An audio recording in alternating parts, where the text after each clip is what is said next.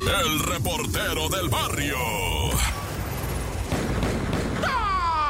Montes, montes, alicantes, pinch pájaros. Bueno, ya en breve, loco, estás escuchando el show de la mejor 977. Fíjate que, a ver, eh, a ver, eh, a ver, eh, qué chamba trae la Marina Armada de México, ¿verdad? Correteando barcos cargados de coca, de droga, de hasta submarinos, ¿verdad? Nos han dicho que han agarrado. Está loco. Estaría chido ser naval, ¿verdad? Pero te mareas, no, mejor no. Bueno, les informo a que en el puerto Lázaro Cárdenas, Michoacán, se descubrieron 20 mil kilogramos de material de metanfetamina. Está muy raro, Raz. Está muy raro esto. La neta no lo entiendo. ¿Cómo que metanfetamina que iba para China? O sea, es al revés, como si de repente detuvieran un cargamento de coca que iba a, ya saben a dónde va, pues a Colombia, güey, pues no. No, lo que pasa es que, mira, están usando México como un trampolín para desde México distribuir la mendiga droga hacia Europa, güey. Puerto de Manzanillo recibe, Puerto de Veracruz despacha. Mar Caribe recibe,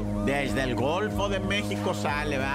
O sea, hay varias rutas, hay varias rutas, no nomás es así, cualquier cosita, digo, todo esto está estudiado, todo esto está revisado. Y la Marina dice, pues no, aquí por ejemplo, otro decomiso, ¿verdad? En Manzanillo, otro decomiso, ¿verdad? En Acapulco, en Oaxaca, en Veracruz, kilos y kilos. Bueno, ¿sabes? El que me llamó mucho la atención, te platico en breve, ¿verdad? Fue uno en el que estaban 20 paquetes de pinzas de madera para la ropa. Pinzas de madera para la ropa que iban a llevar a Europa. Y entonces resulta ¿verdad? que la madera con la que están hechas esas este, oseas, ¿verdad? De pino, pues tiene que tener un permiso legal y no sé qué tanta ropa. Pues descubrieron ya a la larga, ¿va? Que esas pinzas para la ropa estaban remojadas en cocaína, que estaban, no sé cómo le hagan, pero esa maderita absorbe la, la, la humedad de la cocaína y luego se la sacan, ¿verdad? De alguna manera las vuelven a remojar, le voy- quién sabe cómo hacen esto, pero, pero son que qué bárbaros, hay que traerlos cortitos, nada, ya.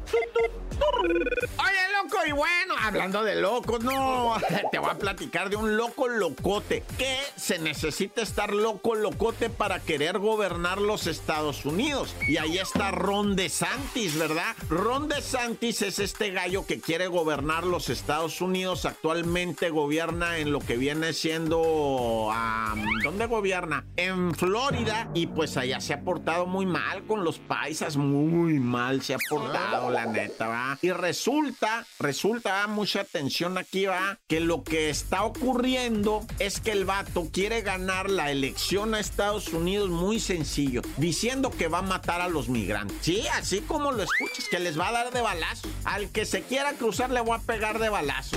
Así voy a poner al ejército. Cuando yo sea presidente, en la línea, en los 3.000 kilómetros de, de frontera que tenemos, va a haber ejército con armas y con la orden de disparar a todo el que se quiera meter. Sea, imagínate una mujer con su bebé que viene huyendo allá de Sudamérica, ¿verdad? De Centroamérica, de México mismo, ¿verdad? Y desesperada por la situación que los mismos gobiernos le han. Bueno, ya para qué me pongo. Imagínate una mujer cruzando, le van a pegar su balazo a ella, a su bebé. Eso es lo que dice el señor que quiere ser presidente. Fíjate qué suave, ¿no? Tremendo pirata. ¡Corta!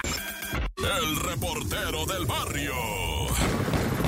Al Montes, Montes, oye, oye.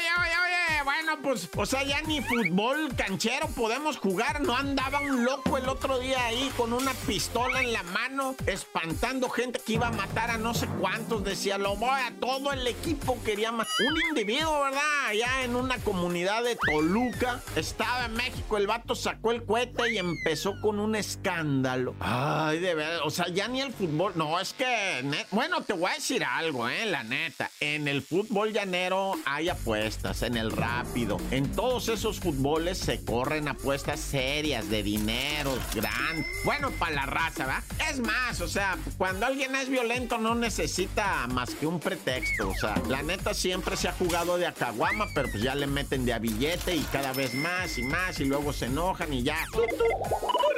Cae una avioneta, ¿verdad? De estas Piper 32. Le dicen Piper, ¿no? Le dicen la Piper. Es bonita la avioneta Piper, es bonita. Lamentablemente casualmente, ¿verdad? Una avioneta de estas Pipers 32 de las Pipercitas que son seis plazas, dos para la tripulación, cuatro pasajeros, pero si el quinto pasajero paga, bajamos al copiloto y subimos al quinto pasajero. Oye, pues te cobran una feria por transitar ahí. Ah, olvídate, esas, esas avionetitas de carga y de pasajeros son maravillosas. Es más grande que la Cessna, ¿eh? No es la Cessna, es la Piper. Búscale, búscale la diferencia si la hayas. Son más carro estas, pues. Ah. Ay, acá son más carro, pues sí, son más avión. La avioneta Piper ya es carita, güey. O sea, la barata no es la Cessna, pero es la más económica. Bueno, ya, bueno, se cayó esta ahí en Veracruz, venía de Veracruz, iba para el aeropuerto Felipe Ángeles. Y en Puebla, saliendo de Veracruz, contra una casa se fue estrellada, una casita humildita. Andaban los jornaleros allá en la parcela y no les cayó, no les tocó la yuca, bendito sea Dios del cielo, la avioneta, rájale contra la casa de esta pobre gente humilde, ¿verdad? Pero bueno, los tres tripulantes de la avioneta, decesos. ¡Corta!